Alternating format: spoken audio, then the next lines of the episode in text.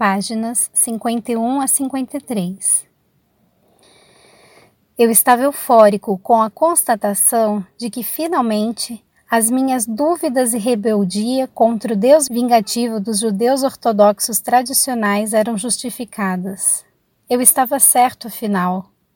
Quem algum dia teria suspeitado de que a mente humana poderia ser tão altamente criativa que um pensamento ou desejo fortemente mantido poderia manifestar-se no reino visível? Percebi que Moisés teria sabido algo disso porque ele havia feito algumas coisas estranhas quando os israelitas passaram grande necessidade. Ele se tornou um líder e mudou o destino dos israelitas que tinham sido escravizados no Egito. Eu poderia retornar agora e libertar o meu povo do rígido controle de seus mestres. Minha fome tornou-se dolorosa.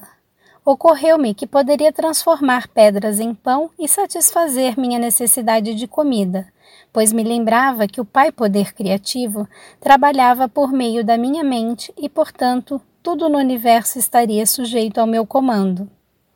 Estive a ponto de pronunciar a palavra que transformaria as pedras em pão, mas algo em mim interrompeu-me abruptamente Veio-me fortemente que o Pai Consciência Criativa era a perfeita proteção, nutrição, satisfação das necessidades, e assim minha fome seria saciada se eu pedisse ao Pai por alívio.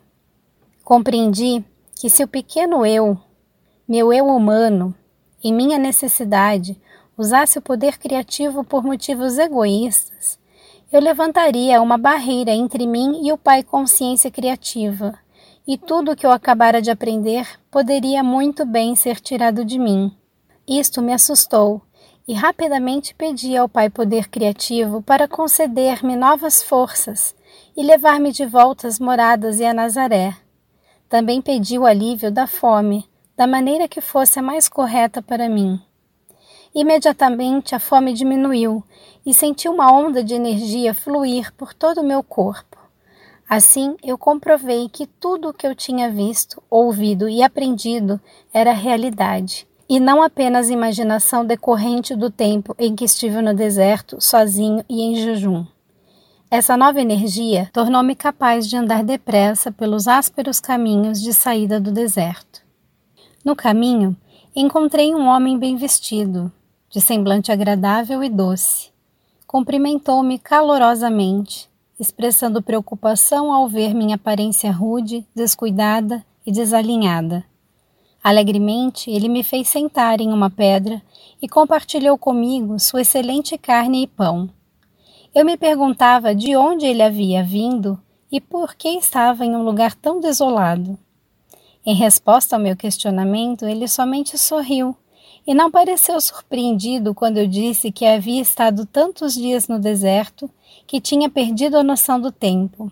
Expliquei-lhe como havia sido iluminado sobre a verdadeira natureza do Criador do mundo e que me haviam sido ensinadas as leis naturais da existência. Ele apenas sorriu e acenou com a cabeça. Estou retomando ao meu povo para lhe ensinar tudo aquilo que aprendi, falei alegremente pois serei capaz de curá-lo e libertá-lo de toda doença e problema. O estranho respondeu tristemente: Isso levará muitos milênios. Estive prestes a repreender sua falta de fé quando percebi que ele já havia ido embora. Então eu soube que o mensageiro divino havia vindo socorrer-me com um bom pão e carne, e com compaixão tinha me avisado que minha missão poderia não ser tão simples, apesar de todo o meu entusiasmo. Fiquei desanimado com seu aviso. Meu entusiasmo diminuiu. O caminho até a próxima vila pareceu interminável. Como uma mudança no pensamento humano produz mudança de ânimo.